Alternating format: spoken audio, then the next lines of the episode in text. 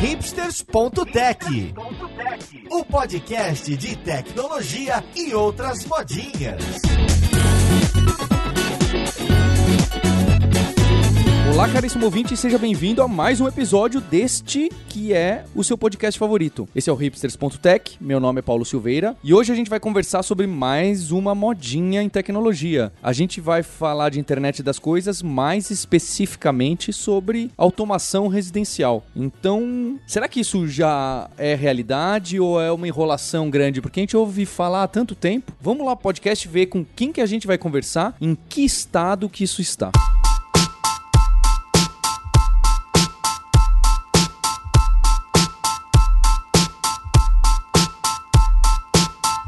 Para a conversa de hoje, eu estou aqui com um colega meu da faculdade de anos, anos de amizade, que atualmente mora em Manaus e tem uma própria empresa de automação residencial por lá, a IoTech. É, eu tô com o João Carlos. Como você tá, João Carlos? E aí, Paulo, tudo bem? Vamos começar um pouquinho sobre automação, vai ser bacana. E junto com ele, eu tô com o José Peleteiro, que também eu conheço há bastante tempo e vejo cada vez mais querendo umidificar as plantinhas de casa e coisas mais elaboradas como você tá? Opa, Paulo, tudo bom? Na verdade, o que você tá confundindo do umidificar, é, eu fiz um, eu tenho um neném, né? Tenho um filho novo, eu fiz um, um controlador que vê a umidade do quarto e liga e desliga o umidificador automaticamente. É isso que você está confundindo. Eu espero que a vida do seu filho não dependa disso.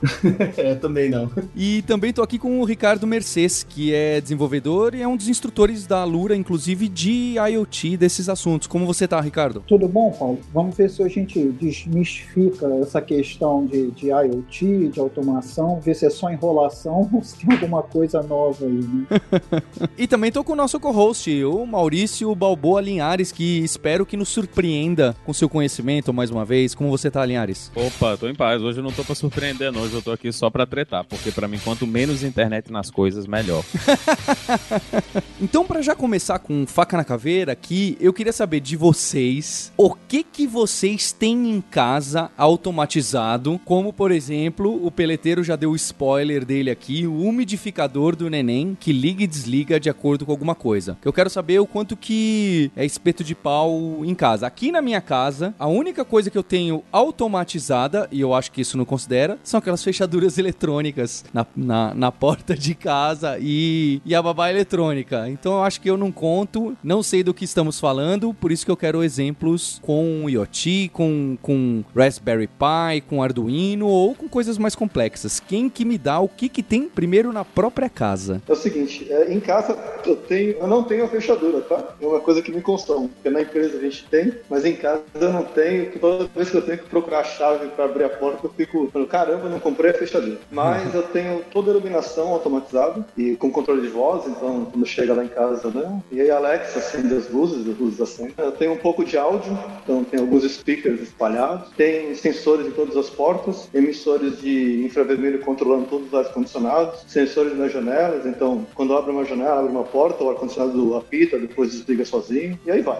Tem bastante coisa, luz colorida para as meninas brincarem de LED. Bem, então já me surpreendeu bastante aqui já. Já tá, já é um nível, beleza, não estão me enganando tanto assim. Pois é, isso foi da sua última visita aqui para agora, então é bem recente. Né? Quem mais me dá? Depois a gente entra nas tecnologias porque já fiquei interessado aí no que o, o João Carlos falou sobre a Alexa acionando isso, né? Quero saber das APIs e etc. Quem mais tem o que na própria casa? Então vamos lá, deixa eu dar uma prévia aqui. Eu até dei um mute na Alexa, porque ela já estava começando a piscar diferente aqui, né? Começa Alexa, Alexa. Eu tenho Alexa. Eu achei que era só meu fazer isso.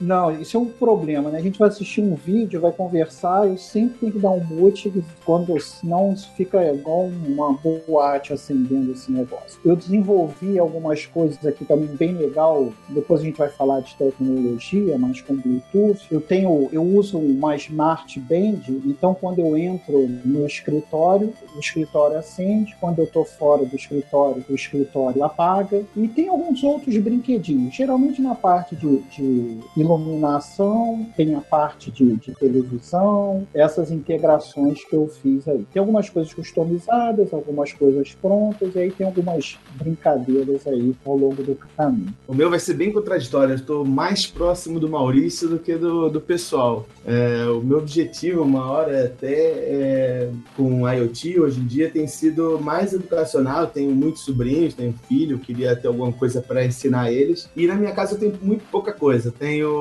o controlador do ar-condicionado, eu moro no Rio de Janeiro, então chegar em casa com o ar-condicionado 20 minutos antes ligado é importante, é essencial para sua vida. Eu também tenho, como falei, o umidificador de ar do. o que liga o umidificador de ar na, no quarto do, do meu filho e mais dois outros equipamentos que eu desligo e ligo programando eles por problemas. Um que é o mosquiteiro, que eu programei para ligar uma hora antes do sol se pôr, para poder economizar energia, uma armadilha de mosquito bastante. que gasta bastante energia. Também tenho uma esposa grávida eu e moro no Rio de Janeiro, a gente tem bastante chikungunya. E além disso, um home meu que eu desligo na tomada, porque a ventoinha dele não funciona, não, não desliga sozinho, então eu programei para desligar ele na tomada quando desligasse. Tirando isso, só brincadeira mesmo, tenho feito algumas coisas, uso, mas uh, na minha opinião, se não é um problema, alguma coisa que te incomoda, ele acaba atrapalhando mais do que ajudando. Tô correndo dessas coisas de internet das coisas nesses últimos tempos, tirando os appliances que eu já tenho, né, que eu já falei em podcasts anteriores, a Rumba que faz a limpeza da casa, o meu sous que, que prepara a minha comida, mas eu tenho um termostato que é controlado, que ele controla a temperatura das combustas que eu faço em casa, então quando fica muito frio ele aumenta a temperatura, muito quente ele diminui a temperatura do, da garrafa, né, para manter a kombucha sempre na temperatura correta. E agora, nesse momento, eu tô trabalhando numa coisinha que não é aqui para casa, é para o coworking, onde às vezes eu vou trabalhar, que é um, uma coisinha que vai manter, vai mostrar os sinais dos ônibus e os trens principais que o pessoal precisa tomar para ficar lá. Mas esse não é, não é aqui para casa, esse aqui vai, vai lá pro coworking.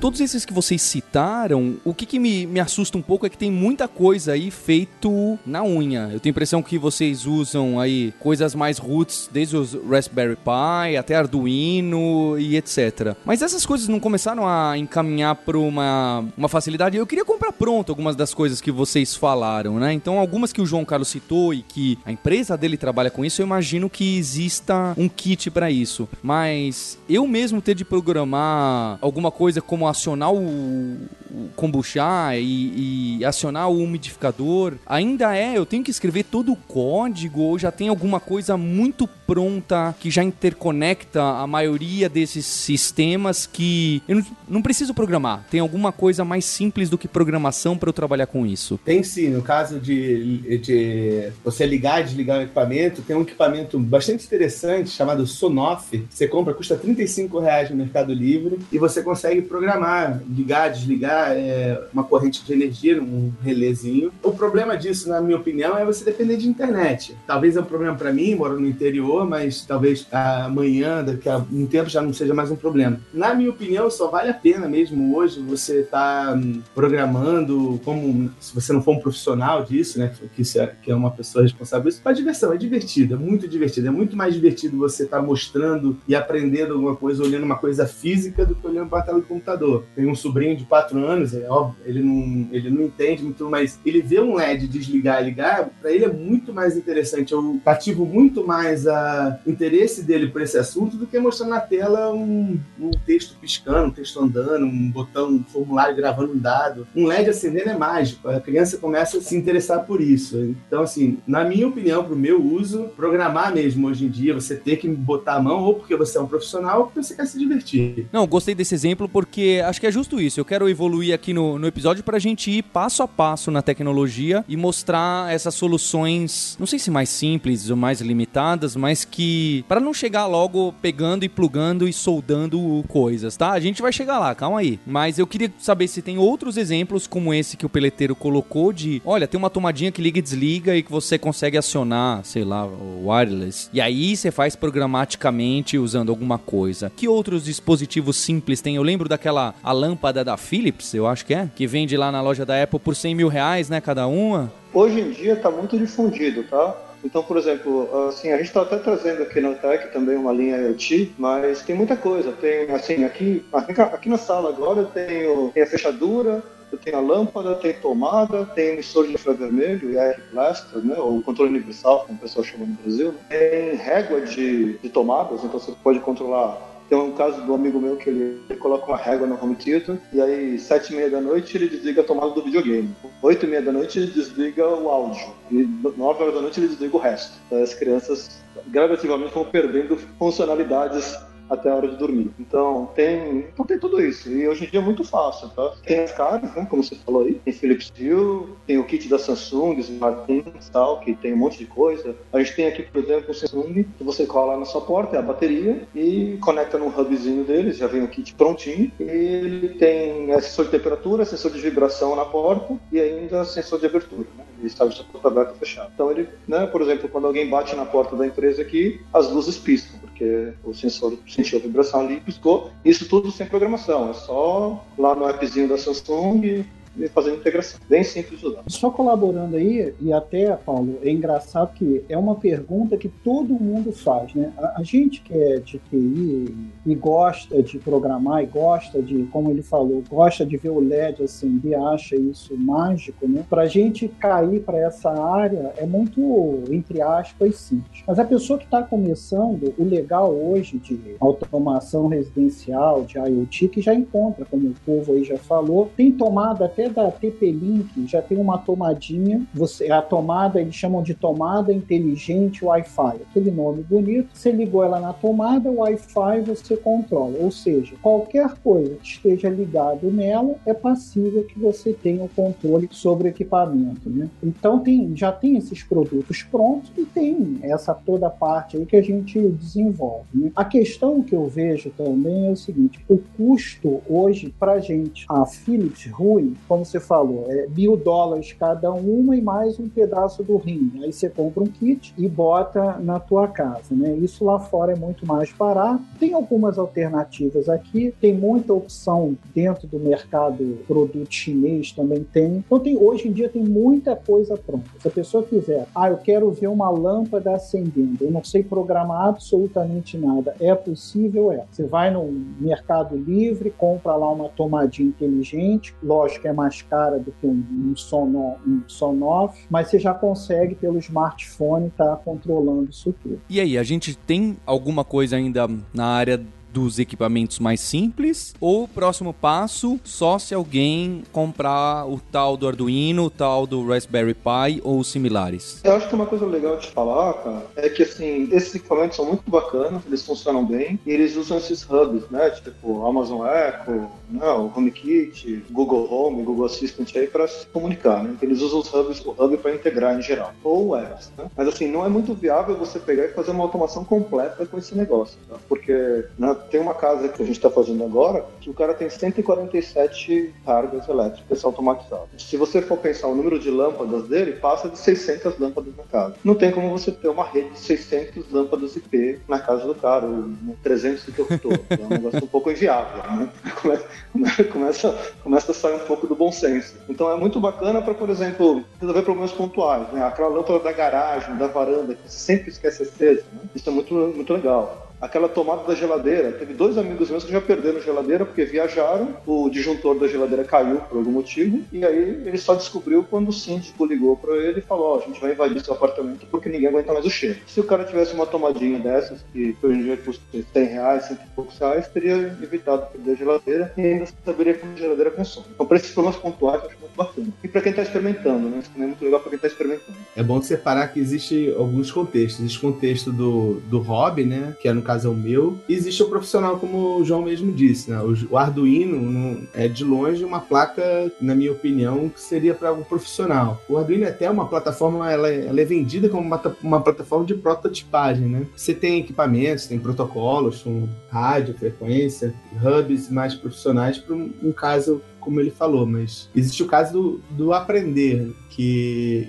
que aí sim o Arduino e os seus irmãos são, são imbatíveis porque são muito fáceis. Ele, o Arduino mesmo, é, a gente fala muito do Arduino, mas o Arduino são duas grandes partes. É um framework, uma linguagem de programação com uma, uma biblioteca, framework como a gente, como seria um Spring da vida, e uma, um framework de hardware, é um hardware que já controla a voltagem para você, já tem os tipos de portas específicos. Se você fosse fazer na, sem usar o Arduino, usando os, usando os CIs, você teria que montar, verificar a parte elétrica. É uma plataforma para prototipagem muito boa para aprendizado. Apre é, na minha opinião, uma, uma pessoa começar a aprender hoje numa, outra plataforma, ela vai ter que ver assuntos que talvez agora não seja a hora. Então, eu acho muito bom é, o incentivo a começar pelo Arduino. Acho que depende também do, do objetivo, né? No, no caso, visorzinho que eu estou construindo, ele vai ser só uma coisa que vai ter uma telinha, a gente vai usar uma tela de LED mesmo, a gente vai, vai colocar, como os nomes dos trens e dos ônibus é fixo, a gente vai botar os nomes fixos, a gente vai usar aquelas telinhas de LED de sete posições, né? Aquela telinha de calculadora, né? Para colocar colocar o horário e a gente resolveu fazer é um processadorzinho um pouco mais, mais simples, né, que roda esse tipo de coisa melhor. Então, eu acho que depende do que é que você vai fazer, né?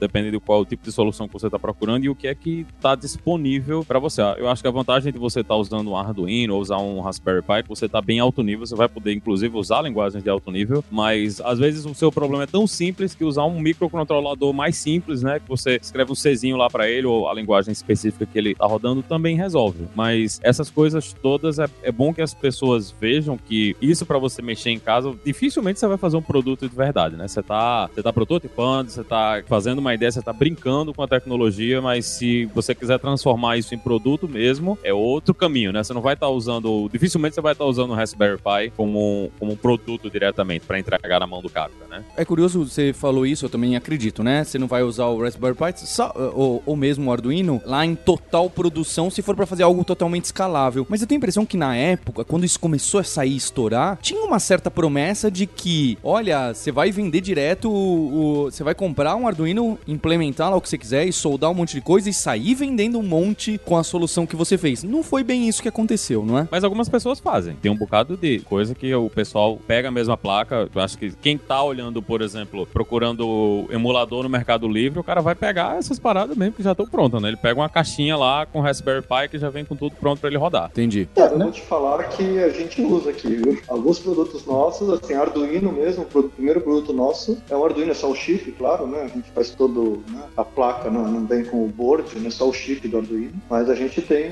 né? Não é, a gente usa a plataforma, o primeiro produto foi em cima de Arduino. A gente só saiu do Arduino porque problema de criptografia e como a gente usa a Amazon de back-end, acabou que ele não era rápido o suficiente para fazer a criptografia necessária para conectar lá. Hoje em dia a gente usa a ESP32 para fazer. Mas muitos dos fabricantes, esses produtinhos que a gente compra, é tudo ESP, ESP8266 e ESP32 dentro. O próprio Sonoff, ele tem um ESP dentro dele, né? A, a ideia do Arduino de prototipar é bem legal e vários desses produtos que a gente vê de mercado, nada mais é, como o João acabou de falar, é um controlador desse embarcado, né? Ele pegou lá o Arduino, usa o Atmega, por exemplo, né? lá o controlador dele. Ele pega isso, faz uma plaquinha própria, embarca esse negócio e bota lá numa caixinha bonitinha, mas se você for dar um, um zoom e olhar lá o que está acontecendo, tem um Arduino, tem um ESP, tem alguma coisa derivado lá dentro de, dessa tecnologia. Né? Lógico, com um invólucro, com um cuidado maior para que a coisa possa ficar não só apresentável, mas é, ficar em produção. Ô, Ricardo, João Carlos, vocês estão citando esse ESP, SP,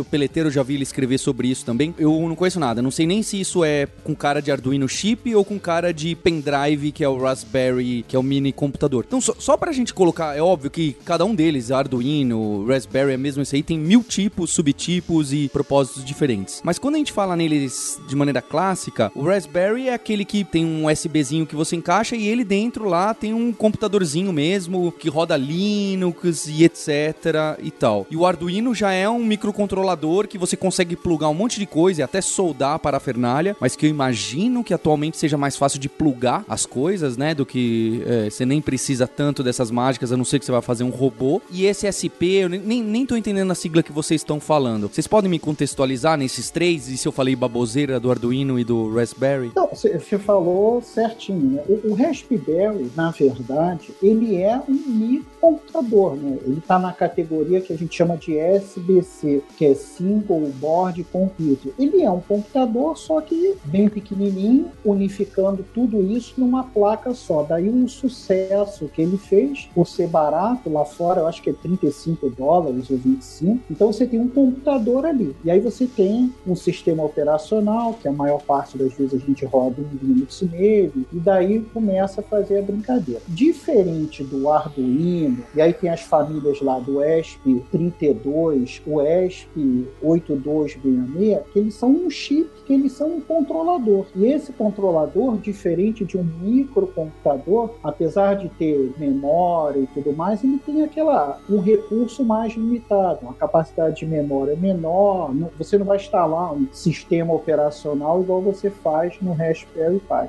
Como eu disse, é, se você comprar esse Sonoff e olhar a plaquinha dele, tem soldado um chip lá do ESP32 ou 8266, é um dos dois. É, um é um core, o outro é dual core, então tem essas famílias. São os controladores dentro dele. E aí, para aplicações diferentes. E como o Peleteiro falou, né? É, hoje em dia o pessoal usa isso exatamente pela facilidade, tá? Assim, o cara pega, aprende Arduino, é muito fácil de aprender, né? Quem, quem sabe programar ou quem está aprendendo a programar, a plataforma é super aberta, tem mil tutoriais, casos de uso, o hardware é barato. O ESP, a vantagem do ESP é que ele é um pouco mais rápido, tem Wi-Fi e o 32 tem Bluetooth integrado no chip também. Mas é praticamente a mesma coisa, inclusive o ESP também pode, você pode usar a plataforma Arduino para fazer, né, fazer os programas para o ESP. E é por isso que está vindo esse monte de hardware, porque não tem, é fácil de entrar, né, não tem barreira de entrada, é muito, é muito baixa a barreira. Qualquer um entra e sai fazendo.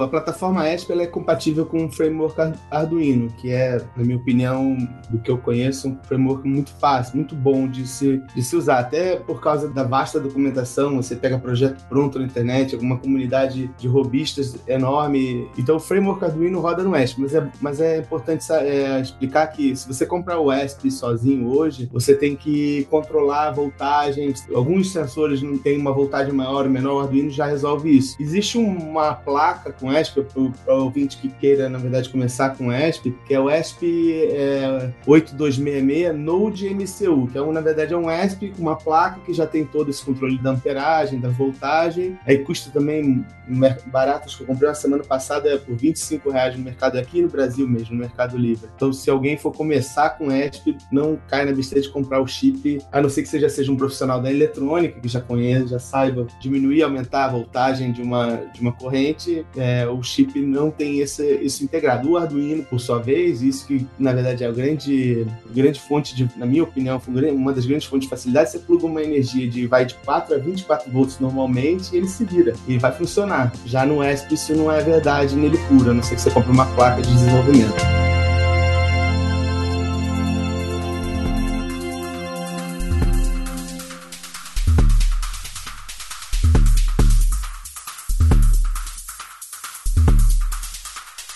Aí eu queria saber, então tem essas três plataformas e alguém quer, tudo bem, vou aprender, é, começou a escrever código, estudar, ler. Qual que é? Eu vou pegar o que o Peleteiro falou aí do framework Arduino, que eu nem sabia que ele rodava em outros lugares. Qual que é a carona de um código que a gente escreve lá? Porque eu lembro, muitos anos atrás, quando eu vi, ele tinha aquela cara de game loop, né? Você põe um while true lá e fica fazendo seus ifs para saber se a condição aconteceu. Então, se a temperatura está maior do que 23 graus, graus, ligue o ar-condicionado. Ou se ele ainda não está ligado, né? Algo assim. É, hoje em dia ainda é assim, você tá dentro de um loop e você fica toda hora perguntando: temperatura tá isso, temperatura tá isso, temperatura tá isso. Ou já tem alguma coisa próxima de deixa eu registrar aqui um listener, sei lá, eu, um evento. Ah, me avise e chame essa funçãozinha quando o ar-condicionado estiver desligado e temperatura acima de 23. Como que é hoje em dia a cara desse código? Depende. É, não sei se a gente vai vai querer entrar em, em controllers aqui. Não sei se vai dificultar um pouco, mas a gente ignora a existência deles. Mas só para explicar, Paulo, fora do, do de registro. Não, pode mandar bala dentro do registro. tá. Vai lá. O que você está falando é, é possível e acho que a maneira como você vai começar a fazer o seu primeiro sensor vai ser desse jeito. Mas o ideal, e acho que é uma, é uma evolução natural, é os seus sensores, na verdade, só enviam informações e recebem ordens. E você tem um, um controlador, e aí você tem duas grandes plataformas.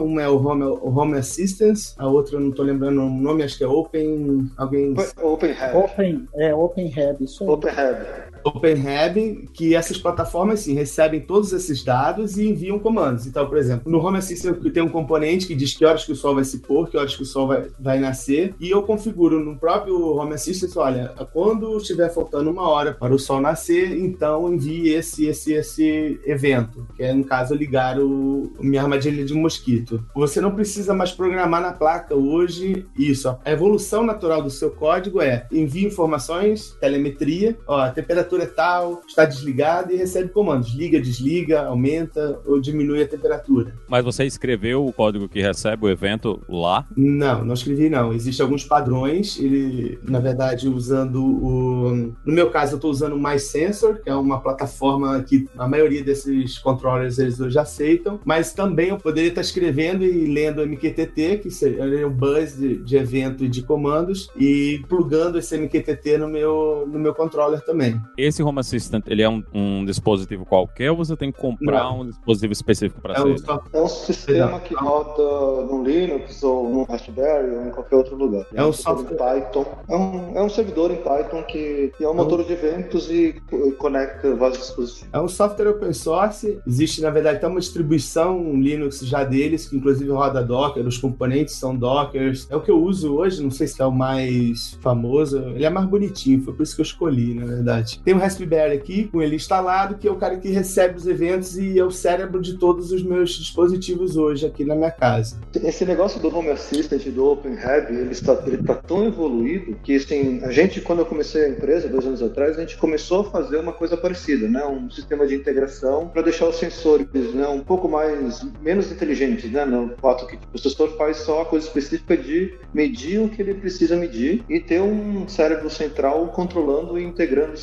Mas está tão evoluído que a gente desistiu e hoje em dia a gente usa Home Assistant realmente, que é um negócio super estável, conecta com Deus e o mundo, conecta com tudo que você pode imaginar e é muito fácil de expandir, a comunidade é super ativa. O Open, o Open também é muito legal. A gente, a gente escolheu o Home Assistant porque a gente tinha mais afinidade com Python e a gente achou um pouquinho melhor do que o OpenHab na época, mas os dois são muito bons. Sim, impressionante o nível que está de profissionalidade. O legal do Home Assistant, para quem está começando, o cara não vai, entre aspas, precisar escrever nada, nada de código. Ele vai configurar, o sensor é esse, como ele falou do exemplo da tela. Recebeu a informação X, liga o dispositivo Y. Recebeu a informação J, liga o outro dispositivo. Então, ele funciona como um hub, coletando e se comunicando com essas pontas todas. Então, tem zero, assim, entre aspas, de programação. Só voltar um pouquinho, que eu acho legal para a gente esclarecer para a galera que quer ir mais a fundo, que quer estudar e tudo mais. O Paulo perguntou assim: era um loop, né? O que você tinha visto. Se você pegar lá um código de exemplo do Arduino, na verdade são duas funções. Tem lá um setup e tem um loop e ele fica rodando aquilo infinitamente. E aí é o interesse, até onde a pessoa quer estudar, para escrever código ali dentro. Né? O, legal do, do Home Assistant é que até o, o sistema de versionamento dele, eu quando penso que já está numa determinada versão, eu entro lá já tem uma mais nova. É, o ritmo é frenético de atualização, tem uma comunidade grande contribuindo, trabalhando, e com isso, a cada dia, se você entrar depois no site, vale a pena dar uma olhada nisso, a quantidade de dispositivos e interconexões que já tem pronto. Por exemplo, ele comprou uma Philips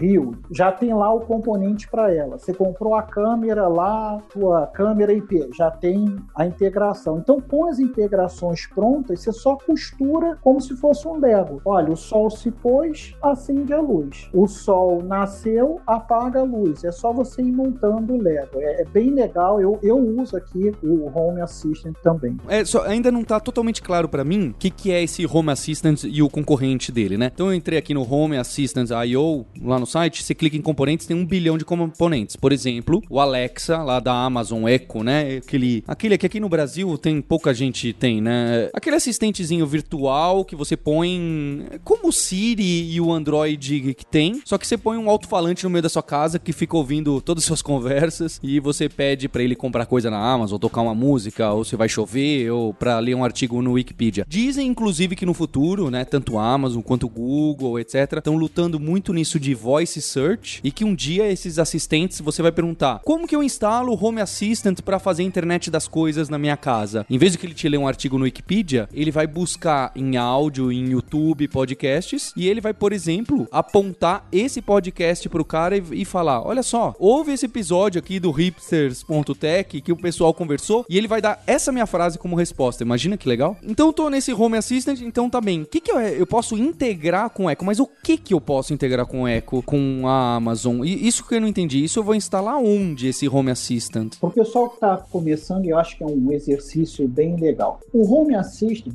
e aí já junta com o Raspberry Pi, se você já tem o Raspberry Pi, você instala. Ele é um Linux, roda lá em Docker, né? Como acho que foi o João que falou isso, roda em Docker. Então ele é um sistema, é uma imagem customizada para o Raspberry Pi. Mas Ricardo, o que que é essa imagem customizada? Ele é a central de inteligência. Ele vai fazer a comunicação entre as pontas. Então, por exemplo, você tem lá uma uma lâmpada. Eu citar o exemplo da Philips. Você pode acionar ela pelo app do teu celular. Você não precisaria do Home Assistant para fazer isso. Mas a ideia dele é você criar sistemas de automação ali. Então, como eu, eu dei o exemplo, você cria um agendamento lá. Olha, todo dia, na hora que o sol se pôr, e ele pega a questão de latitude, longitude, ele sabe onde é que você está, ele sabe o horário que o sol se põe. Então, você programou essa caixinha do Levo lá. Ao sol se pôr, o que, que eu quero que faça? O Home Assist vai e manda o comando para a lâmpada da varanda acender, entendeu? Ele ele faz a, a amarração entre as pontas.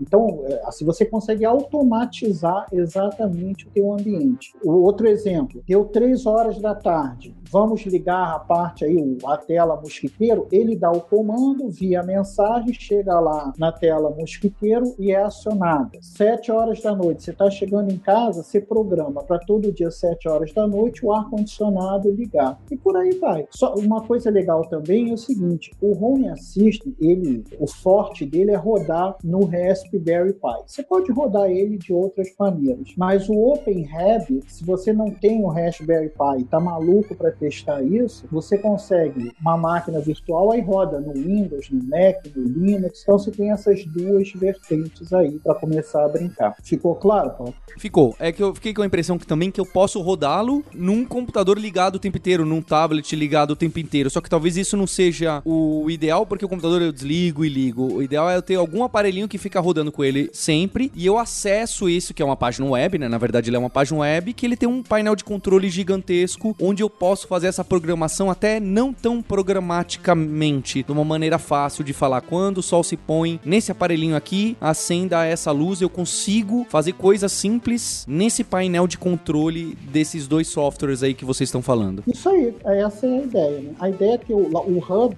né, que vai ser o server aonde o Home Assist está instalando, o Raspberry plugou na tomada, esquece ele, ele está ligado ali. Fica 24 horas ligado e você via web acessa o, a telinha de controle dele. Entendi. Acho que eu consegui pegar um, um panorama bom do que, que tem hoje em dia. É, então tem esse, esse monte de, de assistente de voz que parece que tá pegando lá fora é, é, um estouro, né? O número de vendas é um absurdo e que vocês acabam integrando com um monte de coisa que vocês fazem, bastante com esses que vocês chamaram de hub, é, esses dois são hubs de IoT, é isso? Essas duas plataformas principais. Aí a, imaginação é o limite, certo? Se você vai usar um hardware próprio, se você vai usar Arduino, Raspberry Pi ou aqueles as siglinhas que vocês falaram lá, SP, aí vai de cada um. Então tudo isso acaba se interconectando de uma maneira mais fácil do que eu imaginava, porque o protocolo já deve ser bem definido dessas coisas e esses hubs já fazem essa integração desses microserviços de maneira já meio automatizada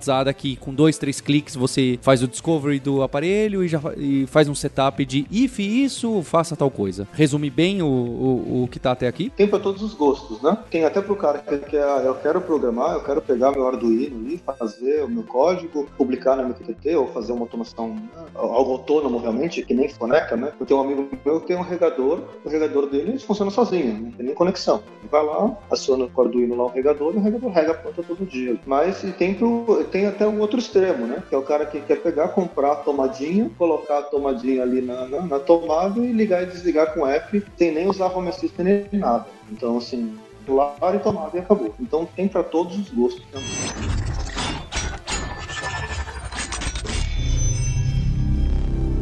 E eu, queria saber dos passos daqui pra frente, tá? Então, se a gente for perguntar aí e for ler, a pessoal dá aquela viajada e fala, não, porque a casa você vai entrar e vai fazer isso e aquilo. Eu queria saber um pouco mais de pé no chão. O que, que vocês enxergam e que vocês querem fazer, ou até tão, tem planos, ou estão vendo lá fora, já tem indústria produzindo isso e, e colocando no ar. O que, que vocês enxergam aí pros próximos anos, mas algo mais palpável que, que já vai dar pra ficar super interconectado e coisas é, bacanas que vai dar pra fazer? Então, é o seguinte, para os próximos anos, assim, uma coisa que eu acho que está sendo muito atacada, inclusive na última CS, né, foi muito atacada é a, a parte da cozinha. Né? Hoje em dia, os, os equipamentos de cozinha estão vindo muito conectados fogão, micro-ondas, geladeira. Minha cafeteira Nespresso é a IoT. Não sei, eu ainda não entendi direito por que, que ela é IoT, mas ela é.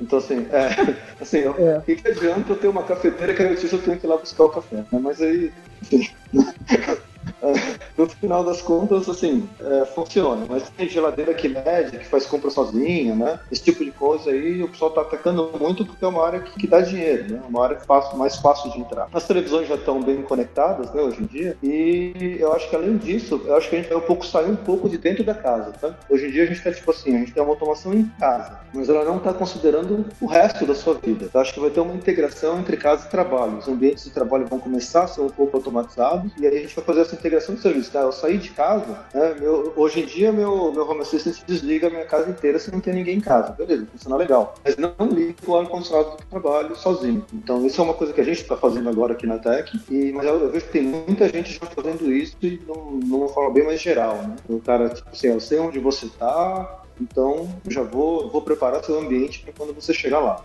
Eu também vejo é, a tendência de menos botão, mais inteligência, né? Que é uma, uma extensão aí do não só de assistente de voz e tudo mais. Um exemplo disso, aquele Amazon tem o Amazon Dash, é um botãozinho, ele tem lá uma bateria, você cola no armário, por exemplo, acabou o açúcar, você clicou lá, a Amazon te entrega isso na porta da tua casa. A evolução dessas coisas é você não ter que apertar o botão. Ele sabe que acabou o açúcar pelo escano no armário, eu não sei ó, o nível de, de como ele vai automatizar isso, a tecnologia que vai utilizar. Mas as coisas dentro do estudo que eu tenho feito, elas estão caminhando para que você tenha menos interação. E aí, completando o que o João falou, se você tem menos interação, você saiu da tua casa, o ambiente está setado ali, o software setou o ambiente todo da tua casa, beleza. Você entrou no carro, foi para o trabalho, ele viu esse deslocamento, você chegou lá no escritório, já está tudo preparado para você. Esse sair de casa é realmente uma linha bacana aí, onde o pessoal tem pesquisado. Um multi-ambiente, né? Tem um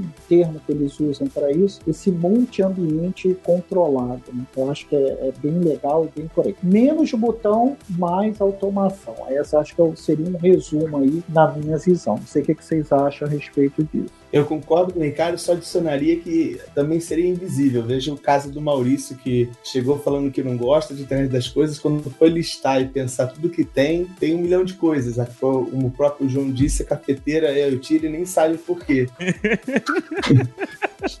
Então, assim, é, é inevitável. Eu sei- eu- no caso da cafeteira, eu até sei porque ela indica quando tá na hora de descalcificar a máquina, que é quando o café começa a ficar ruim. É um problema que a Nespresso tem, que as pessoas começam a não gostar do café, mas é porque precisa fazer um processo de descalcificação. E isso vai acontecer também no B2B. É chegar o vendedor da Souza Cruz chegar no, no bar e já dizer quanto o cara precisa comprar, porque pelo equipamento dele ele já sabe a quantidade de caixas que ele tem lá e por tabela quantas ele já vendeu. Então, o que, na minha opinião, vai acontecer vai sumir. Aí o não vai nem mais ser um, um assunto para pessoas não profissionais. Vai estar no dia a dia como encanamento tá e a gente não conversa sobre encanamento. Eu espero, né, que a parte de interação com o usuário dessa coisa toda melhore, né? Eu tava até essa semana uma das brincadeiras da CS foi a, a brincadeira da geladeira que manda um SMS pra você quando a porta tá aberta, né? Mas o que a geladeira devia fazer era fechar a porra da porta, né? Convenhamos. Verdade. Se você, se você sabe que a porta tá aberta, você É. vai lá e fecha a porta, cara. Você, não- você não precisa me avisar. Seria um dinheiro mais bem empregado, né? Na verdade. Né? Pois é, a gente ainda tá a alguns passos de chegar. A, a cozinha, a cozinha especialmente pra mim é um, é um lugar especial. Eu ainda não vi muita utilidade nessas appliances de, de cozinha. Eu tenho um específico que eu uso, mas ele não precisava ser um, uma, um IoT, né? Ele não precisava estar conectado, mas ele tá conectado, então eu uso ele conectado no Wi-Fi, mas ele não, não necessariamente ele deveria estar conectado. Dava para ser só no botão lá para fazer essas coisas. Eu acho que isso é, uma, é um dos grandes problemas que a gente tem aqui. Se você vai conectar uma parada, tem que ter uma utilidade, como um mosquiteiro do peleteiro. Faz todo sentido ele ter essa coisa conectada, porque ele tem a questão do tempo, do sol, tudo isso para funcionar. Mas o que eu uso, que é um, um, um sous vide, que é uma coisa que esquenta a água, é, não tem muita necessidade para ele estar tá realmente conectado lá, né? Dava para funcionar só no botão. Mas muitas coisas eu acho que eu não sei exatamente quão difícil seria pro pessoal procurar também, mas nessa questão assim, não ser só dentro de casa, do lado de fora de casa, um dos projetinhos que eu quero fazer esse ano, montar um jardim aqui e colocar os sensores para medir a umidade da terra da, do meu jardim. E esses sensores já, já estão todos prontos, eu só preciso conectar eles, botar eles dentro da terra e eles vão fazer, eles vão me dizer quando eu preciso chegar lá, quando eu preciso colocar água, quando eu preciso estar cuidando da planta, porque o meu maior problema quando eu estou cuidando das minhas plantinhas aqui é esquecer de regar as plantas. Então, eu quero uma coisa que faça esse trabalho e tem os sensores que fazem esse tipo de coisa, que podem fazer esse trabalho todo para mim. Então, essa questão de não só dentro de casa, mas de coisas fora de casa também que você pode usar e tem muitas formas de você proteger o aparelho, de fazer ele funcionar com bateria, né? E então acho que tem muita oportunidade até para quem ainda quer brincar. Tem muita coisa que já tá virando, já virou utilitário, né? Já já virou coisa que você simplesmente cola lá, mas ainda tem muita coisa também que dá para você brincar e quem sabe até criar um produto, né, em cima de, uma, de, um, de um, negócio desse. Pois é, né, Maurício? Então, meu sócio, por exemplo, ele tem a, a pimenteira mais bonita que eu já vi. A gente comprou um, um sensorzinho da Xiaomi para testar e ele espetou o sensorzinho da Xiaomi no vaso, conectou lá no Home Assistant e, cara, a pimenteira dele é um monstro. Impressionante.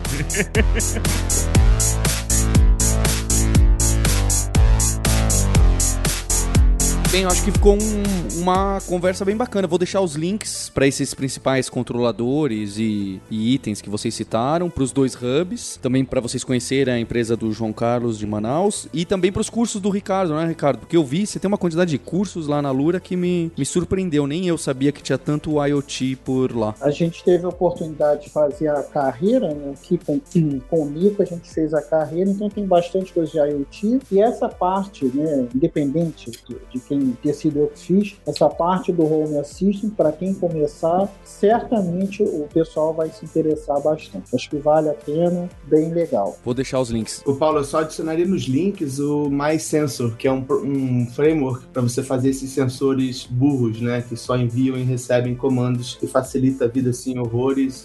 É um protocolo junto com um framework. É, botaria nos links só para as pessoas que quiserem fazer seus próprios sensores conhecerem esse cara que é fenomenal. Me ficou agradecimento agradecimento, então, ao, Ricardo, José Peleteiro, ao João Carlos Matsuzaka Costa, meu colega de faculdade. Um agradecimento também ao Linhares aí do outro lado do, do planeta. E fica o convite, né? Primeiro agradecimento a você, ouvinte, pela audiência, e o convite pra gente se encontrar numa próxima terça-feira. Então, hipsters, abraços, tchau!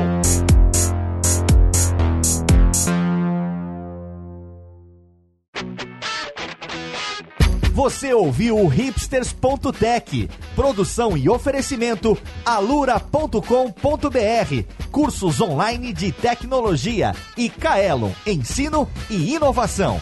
Edição Radiofobia, podcast e multimídia.